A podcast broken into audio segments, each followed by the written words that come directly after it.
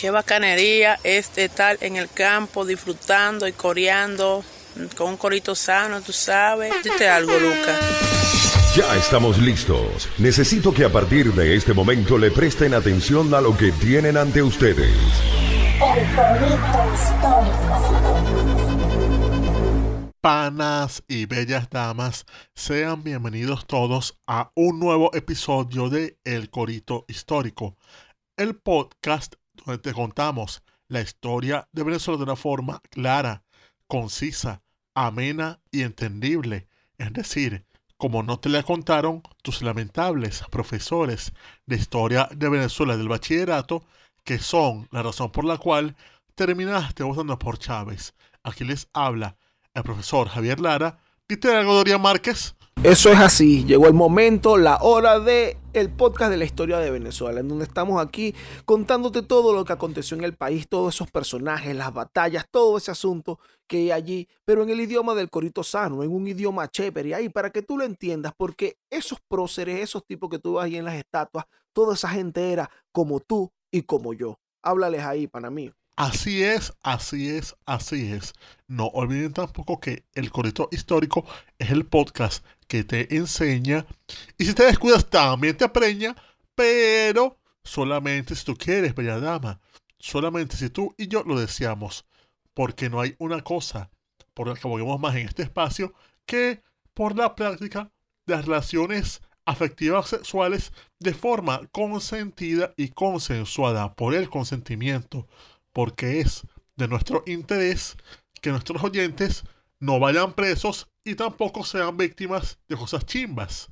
Por eso siempre aprovechamos para que la gente sepa que está mal obligar a otra gente a amarte, porque eso no es amor, es como diría Romeo Santos, es una obsesión y es una acción peligrosa que te lleva a la cárcel o a, la, a las lesiones y demás cosas chimbas. Porque además, esto es inspirado por esos ídolos de vallenatos como Diomedes, como Silvestre Dangond o como Jorge Celedón, que dicen que las cosas salen bien, es cuando se hacen pues consentimiento. Eso es correcto. Eh, el consentimiento es necesario para, como dijo Chayán, amarnos bien.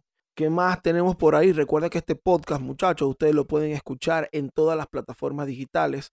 Nosotros salimos todas las semanas, tenemos un episodio nuevo y un Chayán nuevo en Spotify, Apple Podcast, Google Podcast, en eBooks, en todas esas plataformas. Y también salimos a través de YouTube en el canal de Daniel Ara Farías Presenta. Allí eh, hay una cajita de comentarios en cada episodio. Usted puede escribir, tú sabes cómo funciona YouTube. Y te puedes suscribir al canal si te vacilas ahí esos otros contenidos que puedes encontrar. ¿Qué más por ahí, pana mío? También estamos en nuestra página web www.elcoritohistórico.com donde pueden, aparte de ver dónde estamos en las plataformas digitales online, también pueden, esta la opción de descargarse los episodios directamente a sus dispositivos para escucharlos cuando y donde quieran. Sea una laptop, sea una desktop, sea una tablet, sea un smartphone, hasta una caramita, no hay problema con eso. No discriminamos en ningún momento. Usted simplemente con una conexión internet por ahí que encuentren un wifi suelto o con unos datos que le pasa un pana, entran se descargan el episodio que si en 10 minutos o algo así, y lo tendrán ya en sus dispositivos para escucharlo cuando y donde quieran, así no tengan internet, así no tengan luz, porque los tendrán en sus dispositivos para escucharlo sin que nada los detenga. Pero, ¿qué más por ahí, Dorian Márquez? Ya nosotros estamos listos y preparados para darle chispa, candela y fuego a este episodio con nuestro personaje de hoy, pero ahí quiero hacer una mención importante rapidito a el pana Luis Miguel González, el Luismi, que es nada más y nada menos que el community manager de Twitter no oficial del Corito Histórico. Digo no oficial sí. porque él hace esa, esa increíble labor de estar pendiente de las efemérides y, y publicar si tenemos un episodio al respecto. Pero eso, pues, lo ha hecho por su cuenta y de verdad es una labor que apreciamos muchísimo porque es básicamente la difusión de este contenido. Y entonces, bueno, saludos para ti, para mí, muchas gracias. Claro que sí, súper agradecido con Miguel González, de verdad. Que el señor te colme de habichuelas, panadería. De habichuelas, todo y cuca, todo lo bueno del mundo para ti, pana. Apreciamos tu trabajo y todo eso. Sí mismo. Entonces, bueno, eh, ahora sí vamos a darle, vamos a empezar con este episodio que es dedicado a un personaje, mira, esos personajes que están enterrados, un personaje cuyo pensamiento estuvo fuera de la órbita de la gente que estudiaba en este país y, la, y, de los, y de los pensamientos de este país durante muchísimo tiempo, pero que fue uno de los, de los carajos más inteligentes de su tiempo. Fue un tipo que, bueno, redactor del primer eh, código penal y que además se caracterizaba, una característica importantísima y que aquí nosotros le hacemos mucho hincapié, que, que no le jalaba bola a nadie. Me interesa, vale, cinco pesos. Así mismo, es nada más y nada menos que Cecilio Acosta. ¿Te suena, Goldo? Sí, vale, o sea, es un ilustre que, de hecho, ya habíamos visto algo de él por encima cuando hablamos de ese gran superhombre del conocimiento que era Lisandro Alvarado. Y ojo, si Lisandro Alvarado era arrechísimo como mostramos en ese episodio, pues mira, aquí podemos ver que si Lisandro era arrecho, era porque, entre otras cosas, tuvo influencia en él Cecilio Acosta. Porque imagínense, o sea, si recibió una influencia de este, no puede, no ser ningún pendejo, por decirlo así. Exactamente. Entonces, ¿qué pasa con Cecilia Acosta? Oye, eh, no, no fue muy promovido y muy conocido porque es muy reciente, digamos, en los últimos 40, 50 años, cuando se empezó a rescatar su obra y su memoria. Pero aquí te vamos a enseñar y vamos a, darle visibilidad a ese personaje para que también la gente vea que, que este es un tipazo que vale la pena estudiar y, admirar. Sobre todo, un civil siempre hay que rescatarlos. Además, que aquí, bueno, hablamos de mucho, mucho personaje militar y todo esto. Bueno, Cecilio era un civil. Saben que, bueno, para empezar con él, este es un carajo de los altos mirandinos. Oye, sí, y esto es relevante porque uno casi nunca habla de gente ilustre de allá. Aparte de, por ejemplo, los, oyentes de nosotros, tipo Luis Chicot, que es de allá de San Antonio de los Altos, que ahorita vive en Barcelona. O mi amiga Ada Dávila también, que está en Nueva Hampshire, a quienes saludo con bastante afecto. Pero. Claro. Big McFly también es de los actos mirados. Oye, ¿verdad? Sí, por allá. Un saludo a Big McFly, Alto Panadería. Alto Panadería. Y, o sea, uno casi nunca habla de gente ilustre de allá porque, o sea, eso es como muy underground. Pero nosotros nos toca hablar hoy del hijo más ilustre, ilustrísimo de San Diego de los Altos. Nacido en el año 1818, en plan guerra de independencia. El primero de febrero. Y esto es importante, el sitio donde él nace y también el año en el que nace, porque eso le da contexto y forma a, a la vida de Cecilio Acosta. Porque, ¿qué pasa? En el año 1818 no existía tal cosa como que una familia adinerada en Venezuela porque estamos en plena guerra. Las personas que tenían su dinero, que estaban rescatando, picando por ahí, eran los que estaban metidos precisamente en las cosas de, la guerra de independencia. De resto, la gente era víctima de la situación. Entonces, eso por una parte, y por otra parte en San Diego de los Altos, es una aldea, eso por ahí no había nada. Caserío, sí. Que todo eso, o sea, lo que era, lo que hoy llamamos esa vaina de la Gran Caracas, o sea, lo que es los Altos Mirandinos, incluso los valles del Tuy, toda esa vaina se vino como a urbanizar el siglo XX en adelante, o sea, toda esa vaina, y bueno, siglo XX tardío, porque esa vaina en los años 50, 60, eran puros caseros, hasta, hasta había caballos sueltos en esa vaina, caballos y chivos. Claro, y bueno, Cecilio Acosta, hijo de Ignacio Acosta y Juana Margarita Rebete Martínez, que además no son nombres ni familiares ni grandes apellidos, era una persona que nace en este contexto y bueno, era, era muy pobre, era un mamando. tipo que no, un tipo que creció sin, sin oportunidades en el aspecto económico, aunque tuvo la oportunidad de hacer sus primeras letras. Ah, sí, según chequeamos las noticias que hice, él sí fue como al principio autodidacta, pero más adelante aparece en su vida la iglesia.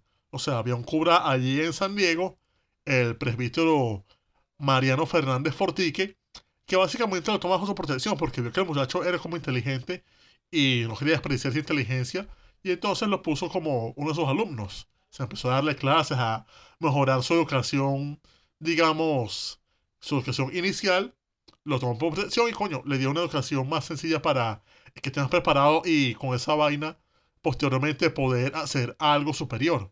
Y efectivamente lo logró, según chequeo por acá. Claro, eh, eh, le ven algo al muchacho. Cecilio tiene, cuando, cuando uno dice, a ese muchacho es bueno, ¿vale? Que lo ven por igual, ese chamo tiene algo, hay que sacarle su provecho. Y así decía el presbítero sobre Cecilio Acosta. Y, wow, hacen el esfuerzo.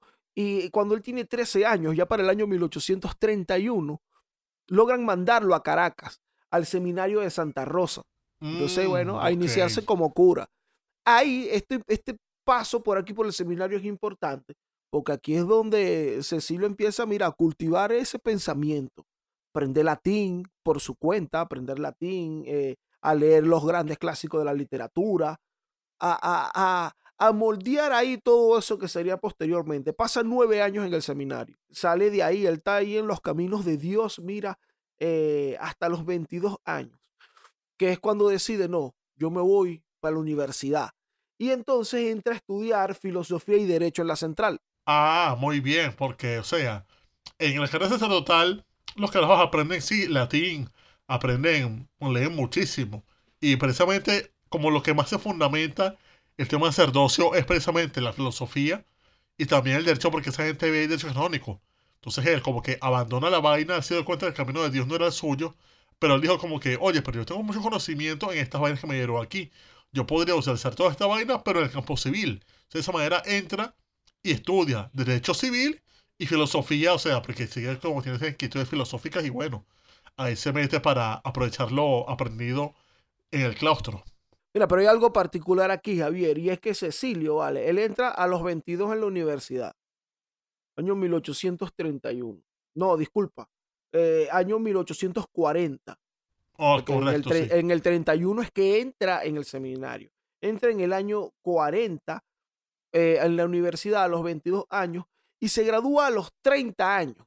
Ocho años después se gradúa. Coño, ¿por qué tanto? O sea, bueno, pero no se graduó, o sea, no, no es Stalin González. Pero, ¿qué ah. pasó ahí? No estaba jugando truco, no, no era que estaba jugando truco. Ah, no era ingeniero. no, y no estaba que si haciendo eh, política en una actividad del partido, no, no estaba en nada de eso. Cecilio, vale, era chacoso, era enfermizo.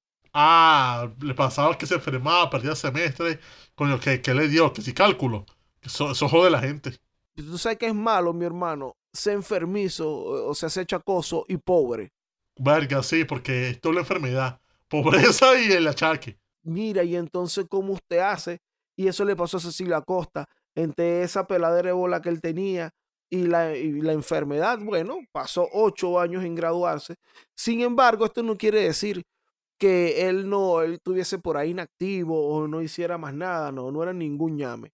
Él, incluso en el año 1846, empieza a sonar su nombre en la palestra porque empieza a escribir su artículo en los periódicos.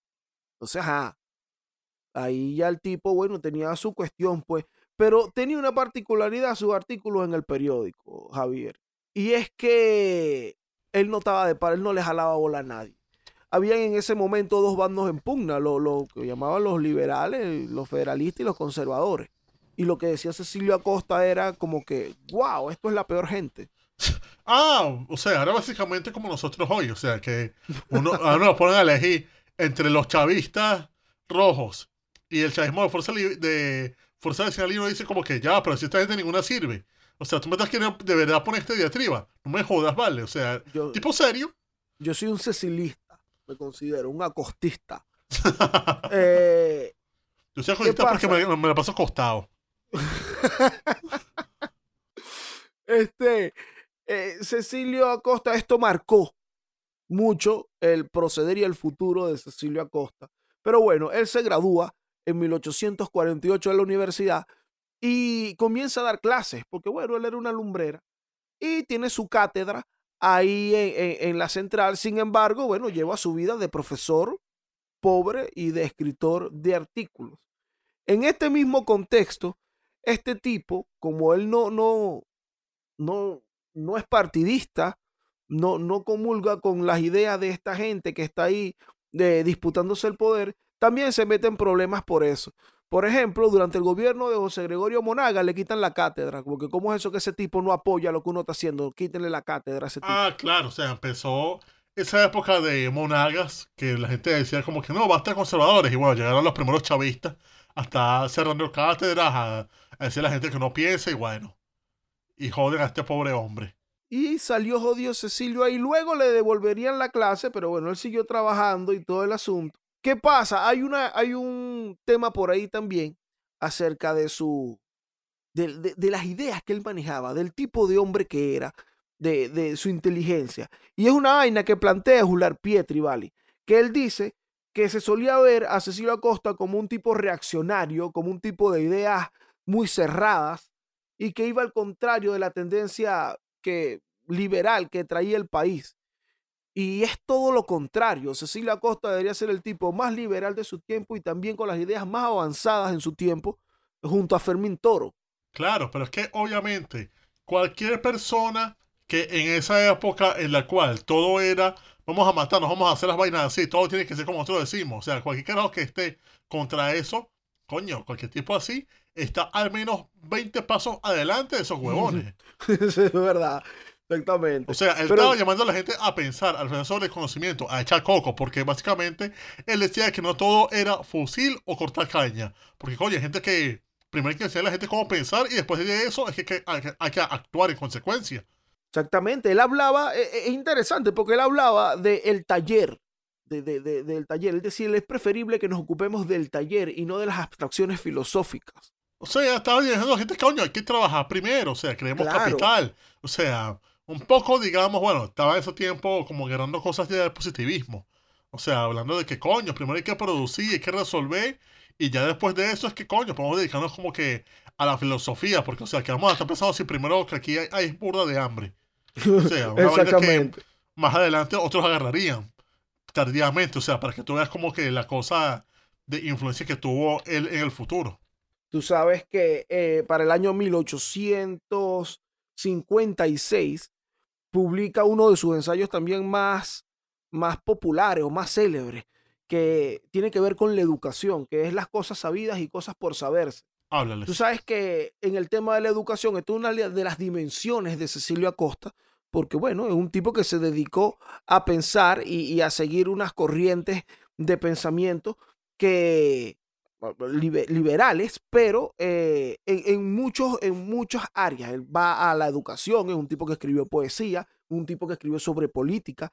Y en cuanto a la educación, hay una, una frase muy, muy interesante, pero que me parece que plantea muy bien o, concreta muy bien lo que él dice, que lo que él piensa, que es enseñe lo útil, enseñe lo bueno, enseñe a todos y eso es todo. Cuando yo me quedo aquí, enseñe lo útil, enseñe lo bueno, es como que, ok, no vamos a enseñar ñamerías y dentro de lo que vamos a enseñar, quita el mucho texto, por favor, y vamos a enseñar esto que es útil. Simplemente, o sea, la instrucción directamente, o sea, hacer a la gente camine por la, por la acera doble a la izquierda.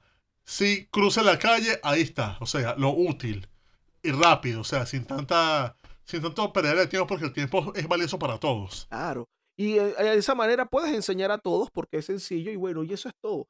Cecilio Acosta, bien con su filosofía ahí de la educación, pero tú sabes que yo quería entrar, Javier, en su cuestión política. Bueno, pero tú no decías que él era un carajo que no estaba ni con uno ni con otro, o sea, ¿cómo era el tema aquí? Porque, o sea, ni liberales bueno, liberal de esos de los que gobernaban ahí, pero tampoco conservador porque él sabe bien que esa gente lo que estaba era puro jodiendo y robando. Claro. es que lo que con Tú sabes que cuando, que ahora me, parece interesante cuando dice eso, está bueno cuando dice eso porque lo, lo su, cuando yo digo que es liberal, no un liberal de aquí, que tú sabes que los liberales de aquí se llamaron liberales por porque los otros eran Sí, por pura semántica, o sea, Exacto. Están esos que se llaman liberales por esa vaina, pero están los liberales de verdad, que era la gente que leía que decía Adam Smith y todos los clásicos liberales, o sea, la gente seria de verdad. No esos amarrachos que sí, Juan Blanco y su combo. Este, este, eh, Cecilio Acosta no militaba. Él se caracterizó por no, por no jalarle bola a nadie y mucho de la clase intelectual de la época eh, y la clase política también se basaba en, bueno, jalarle bola al caudillo de turno. Cecilio Costa no lo hizo y tú sabes que para el año 1877 él escribe un libro llamado Los partidos políticos. Entonces él plantea cosas como cómo ha de ser racional que después de tanta sangre derramada por la independencia, después de tantos martirios por los principios republicanos, abandonar la causa de estos por sostener solamente hombres. O sea, ¿por qué ustedes son tan jalabola? Mano, o sea, es una cosa que Cecilio Acosta está describiendo a mediados del siglo XIX la política venezolana del siglo XXI. Claro. O sea, un poco de carajos ahí que, coño, tanto que nos ha costado libertad, tantos betas para que tú andes a dejar de bolas a un tipo que lo que hace es puro cortar árboles. Solo porque es amigo tuyo. O a de bolas a un tipo porque, porque tiene un cargo que lo que está haciendo es robando y traficando drogas. Coño, ¿qué vaina es esa, vale? O sea, deja de dejar de bolas a los tipos para, o sea, para reflexiona. Y tú sabes que también habla de, basado en esto mismo, de que, bueno, sostener solamente hombres, esto implicaba no opinar, jalar bola y no opinar y no señalar las cosas que estaban mal hechas. Y entonces en el mismo ensayo, en el mismo libro, Cecilia Acosta dice, y es que por ventura de ser ciudadano, es que por ventura ser ciudadano es ser mudo para no hablar.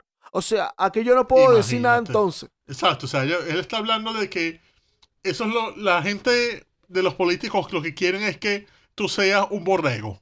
Y le dice como que, bueno, pero somos ciudadanos, somos borregos, pues. Dice también, vale, en los partidos políticos, Cecilia Acosta, Javier, que en Venezuela hay un estado social en el que hay más política que administración, que hay más personalismo que ideas y más anhelo por el predominio de cada bando, cueste lo que cueste, que por el, que por adelantamiento de las industrias. Yo, eh, todavía Cecilio supiera, Cecilio Acosta vivía en el siglo XXI y no lo sabía. la predijo. Totalmente. Qué bolas. Entonces, eh, eh, bueno, en este libro los partidos políticos, fíjate que plantea este tipo de ideas y hay algo también muy interesante que es lo que uno dice, wow, Cecilio, pero usted es un adelantado a su tiempo, usted es una lumbrera. Fíjate una vaina, aquí en los partidos políticos él habla sobre la necesidad de que, bueno, los partidos políticos como agrupaciones de hombres que profesan determinadas doctrinas, para que sean útiles, tienen que combatirse en el terreno de los principios y no deben ser excluyentes ni ser excluidos de sus derechos como ciudadanos y en sus relaciones por la patria. Básicamente, que tú estás en un sistema de poder, eh, en un sistema necesitas dos partidos políticos o más para que se combatan ahí en el terreno de las ideas. De eso se trata, una cuestión en donde no solo uno piense y donde no se le excluyan los derechos. Sí, estaba planteando la democracia bipartidista. O sea, lo que se ve en los Estados Unidos, o sea, un partido demócrata frente a un partido republicano. O sea, un poco, uno un poco más a la izquierda frente a uno más allá a la derecha. O bueno, también aquí en Alemania, pues, o sea, que aquí los partidos son, o sea, hay muchos partidos, sí, pero los dominantes son los que gobiernan ahorita, los, los socialistas del- del SPD, frente a la CDU de Merkel, o sea, los democristianos, que son como más a la derecha, que, o sea, se enfrentan, pero no es una cosa que se enfrentan echándose coñazo ni nada, ni plomo, no. Es un debate muy, muy respetuoso entre sí. Entonces, el tipo está planteando esas cosas en ese tiempo, o sea, lo está planteando incluso mucho antes de que lo planteara Duvergier, el famoso teórico político de, de Europa, de los años Claro, 50. claro, exactamente. Y eso es lo que vemos ahí de que, "Uño, pero Cecilio, pero usted, usted estaba totalmente, usted es un viajero. Eh, Duverger lo hizo. Del tiempo y el espacio, porque o sea, está planteando vainas que se vainas en el siglo XIX que se tomaron en cuenta en la Europa de, de, de posguerra. Pero tú sabes que todas estas opiniones, Javier, que salen en este libro de 1877, bajo el gobierno de Guzmán Blanco, le trae unos problemas. Me imagino, porque, o sea, plantear cosas novedosas para un gobierno de, de truanes, eso, o sea, cosas novedosas y sobre todo cosas que no sean de robar. Porque uno de truanes, eso es diablo, eso es hacer oposición directa. El problema se lo, se lo compra nada más y nada menos que el papá de Antoñito, Antonio Locadio Guzmán. Ay, Dios mío, ¿por qué? O sea, él dice, él se puso a decir que le puso un huevo. Exacto. Ese A- huevero. Antonio Locadio ¿Qué pasó Guzmán, ahí? tú sabes que este tipo de, de este, estos libros o parte de, esto, de estos textos aparecían en el periódico, iban saliendo como artículos en el periódico. Eh, Antonio Locadio Guzmán los lee y responde en una, en una columna también, en donde él dice básicamente, este señor Acosta escribe algo sobre los partidos políticos, que sabe él de partidos políticos si él nunca ha sido político. Además lo llama perezoso. Ese es un flojo que nunca ha hecho política. Ya va, se decía perezoso a un tipo que puede ser universitario. Mano, bueno, yo tenía profesores universitarios piratas, pero, mano, un profesor universitario, como decirle Costa, que lo que hemos mencionado acá, ese señor es todo menos perezoso. eso fue una de las, una de las columnas que escribió Antonio Leocadio Guzmán. Hay varias en donde menciona al señor Cecilio Acosta, le tira, digamos, le dice cosas como esta, como que es un flojo, como que él no sabe nada. Y Cecilio Acosta, vale, es un tipo que él no se mete con nadie. Incluso Javier, Cecilio tenía una vida, mira la vida que llevaba él. Él no se casó, él, no tenía, él no tenía mujer ni hijo, era pobre, no militaba en ningún partido político, daba clase en la universidad y vivía con su mamá en una casa ahí en el centro de Caracas. Este tipo tenía una vida, esa era su vida, ir para el trabajo y ya. Entonces, y no se metía con nadie. Entonces viene Antonio, nadie más y nada menos que Antonio Locadio Guzmán, escribe estas vainas y Cecilia Costa se pica y le escribe su respuesta. A ver, ¿qué le dijo este muchacho que no se mete con nadie, que vive con la mamá y que coño, no tiene necesidad de andar metiéndose en pedo? o sea, ¿qué pasó aquí? Primero que él le responde en un ensayo llamado, fíjate el nombre, Los fantasmas que son y uno que estar por serlo. Ok.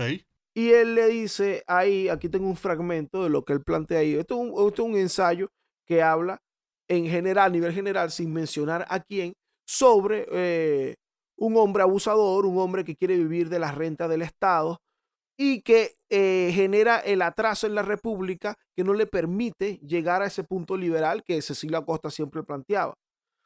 Entonces, uno, un extracto dice lo siguiente.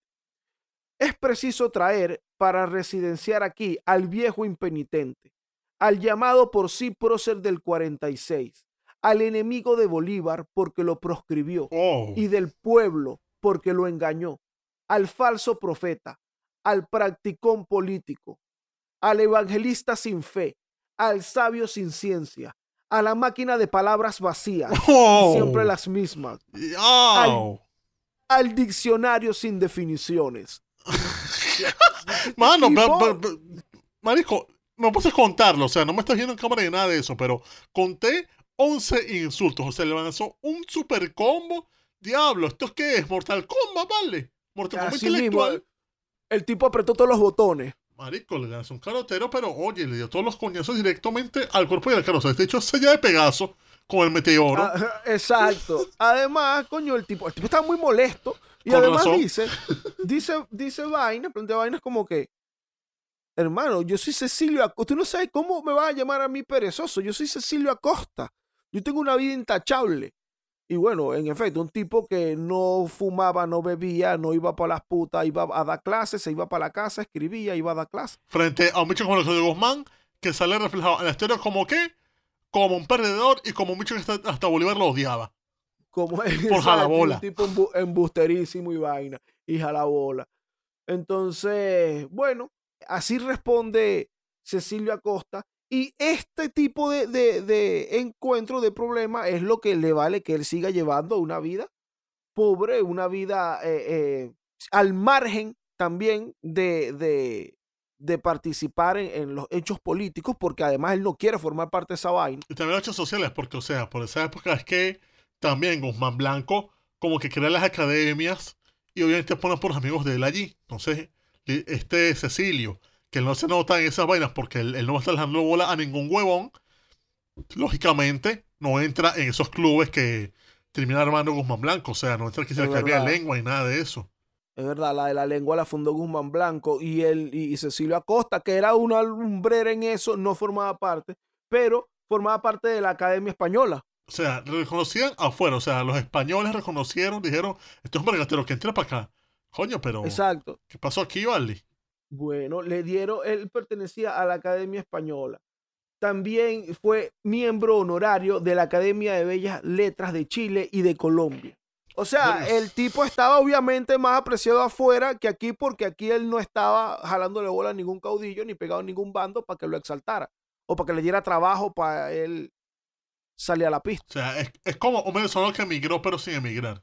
exactamente, Qué exactamente. increíble. Entonces, bueno, así él llevó una vida, digamos, bueno, digamos no, una vida bastante digna en este aspecto, eso sí, muy digna, una vida muy fiel a, a sus principios, eh, un tipo muy apegado a su mamá. Cuando su mamá muere, él se pone más achacoso aún, Mm, mira mucho más enfermo y eso es lo que lo llevaría a su, a su enfermedad en su último, sus últimos días de vida. pues. Que por cierto, Entonces que él muere en 1881, Javier. Correcto, sí, en Caracas. En Caracas. Y bueno, mencionamos aquí su ensayo sobre la educación, el de los partidos políticos, también tiene, libros de poesía, de, de, de lengua, él tiene muchísimo, muchísima obra escrita. Pero tú sabes que esta obra escrita estuvo enterrada hasta el año 1908. Pero no es que la divulgaron en 1908, encontraron su obra en 1908, hicieron la recopilación. En 1940 empiezan a divulgar sus unas antologías de Cecilia Costa. Y es en el 81 cuando la Casa de Bello, la Fundación La Casa de Bello, hace las obras completas de Cecilia Costa. O sea que podríamos contar desde el año 80 que está por ahí completo el pensamiento de Cecilia Costa. Sí, pero aún así, o sea, yo pillo que en 1908 aparecieron sus obras por fin para la memoria de la gente. Y eso llevó a que el carajo entrara en el Panteón Nacional en 1937, o sea, merecidísimo. Ah, claro. Y también, antes de morir, o sea, ya casi su hecho de muerte, él fue homenajeado en Caracas, nada más y nada menos que por un joven poeta cubano llamado José Martí. O sea, que le hizo un homenaje al tío porque reconocía como que no, esto es un mercatario, ¿vale? O sea, imagínate ese nivel. José Martí era, era un, un, digamos, un fanático de Cecilia Costa. José Martí decía, o la, la opinión que le merecía Cecilia Costa, que era el hombre más inteligente que había en este país en ese momento. Bueno, no había como contradecirlo honestamente, o sea, mucha razón ahí. Entonces, bueno, realmente eh, aquí vemos las razones por las que, bueno, se mantuvo el hombre más inteligente de, de, su tiempo, no tuvo esa luz encima y no se divulgó siempre su pensamiento por no ser un jalabola. Y está bien. Pero, ¿sabes qué? O sea, no fue un jalabola, pero aún así su pensamiento, incluso hoy día lo vemos como algo maravilloso. ¿Por qué? Porque, o sea, las ideas siguen allí. O sea, porque nosotros podemos ver que, por ejemplo, toda su obra, sí, salió tardíamente, pero salió y es reconocida hoy. O sea, quedó allí. En cambio, ese poco de Guaremates Guzmán Blanco, ¿qué? O sea, sí, puede estar por ahí que sí González Guinán y eso. González Guinán está por ahí. Sí, está por ahí, pero honestamente, ¿quién coño va a leer ese, ese, ese compendio de, de, de que son su historia de, de Venezuela? Nadie. Tú sabes que eso es una cosa también interesante de Cecilia Costa, Javier, que su trabajo, sus ensayos, son una vaina escrita en un lenguaje muy llano. Es que así que tiene que ser, hermano. O sea, el conocimiento llega mejor cuando se hace en un lenguaje que todo el mundo pueda entender. O sea, si tú pones a hablar en puros términos ahí de que nadie te va a entender, o sea, ¿cuál es, cuál es el sentido? O sea, hacer honorífico, por favor. Cecilio Acosta, de verdad, esto es un valor muy importante de, de, su estilo y de su forma de verlo. Bueno, porque también planteaba lo que hablamos sobre la educación, enseñar lo útil y enseñar lo bueno. Al parecer, bueno, lo sintetizaba muy bien el asunto, porque cuando lo lees, de, de verdad, es un tipo que, que, puede ser leído por cualquiera. Exactamente. Y también otra cosa, o sea, todas estas cosas que hizo da para no solamente que esté en el Panteón Nacional, sino que además haya una buena cantidad de instituciones, de instituciones que lo honran. O sea, hay una universidad con su nombre en Maracaibo, la única. Sí, sí. Yo recuerdo que también en, en Carupa no había un colegio con su nombre, Cecilia, el Cecilia Costa. En cambio, hay una universidad con nombre Guzmán Blanco. No la hay. Bueno, mejor no hablemos de eso porque seguro a algún chavista le da por crear una universidad de esas para regalar títulos tipo lo que, lo, que, lo que han hecho con todas sus vainas. Pero, o sea, Tú lo ves bien y qué coño ha hecho Guzmán Blanco aparte de ser un ejemplo de todo lo malo que se debe hacer en gobernar. Nada. En cambio, Cecilia Costa, ¿qué hizo? Ser un tipo arrecísimo, merecedor de homenajes como este corito que acabamos de hacer. ¿No es así, Dorian? Sí mismo, muchachos. Y bueno, yo lo que los puedo invitar para cerrar este episodio es que sigan las enseñanzas de Cecilio, esta que nosotros planteamos aquí, que hablamos de varias de sus dimensiones, que es un tipo que, bueno, hizo país a través de las letras y de sus opiniones y siguió siempre fiel a su principio de no unirse a ninguno de esos sinvergüenzas que estaban en los bandos en pugna. Y bueno, seguir siempre con, sus ideas y, como dijo el señor Gandolero, no pica torta. Exactamente, eso es de las mejores cosas que nos deja decir las cosas. O sea, imagínate, su pensamiento en el siglo XIX llegó a es tan sencillo que llegó a un ilustre gandolero que lo repite en TikTok para que todos lo podamos vacilar. Háblales tú, Dorian. Bueno, eh, recuerda, recuerda eso, que no pique torta ni jale bola y mamando y limpio no te quieren ni los hijos tuyos. Que, que, para cerrar esto, dile ahí a la gente qué es lo que tienen que hacer, maná. Bueno, si les gustó y nos están vacilando y coreando, escuchando en el canal de Daniela Farías, presenta, denle like, pulgar arriba esta vaina, porque si, si les gustó, coño, apoyen, ¿vale? O sea, para que les salga más por ahí y que nos contentemos. Y si están en las plataformas digitales como Spotify, Apple Podcast, Google Podcast, Evox y demás, pueden compartirlo con sus panas y bellas damas, con sus amigos, para que nuestro mensaje llegue a más personas por allí que seguro estarán interesados. Y bueno, si también está en el canal de YouTube, pueden comentar y dejar sus apreciaciones y todo eso para que sigamos vacilando. ¿Qué más por ahí, Dorian? Bueno, en la descripción de este video, en el canal de Daniel Lara Farías Presenta en YouTube, puedes encontrar eh, todas las fuentes que nosotros utilizamos para sacar este episodio. Ahí puedes ampliar más información si quieres sobre Cecilia Acosta, encontrar sus libritos y todo este asunto. Eh, coño, llégate también para el Chayán se llama Elmer, pana mío o pana mía. Allí dejas tu pregunta y nosotros te la vamos a responder en un episodio y también te mandamos un saludito y todo. Así es, así es, así es. Pero bueno, panas, este fue el corito histórico de Cecilio Acosta. Me quité ya.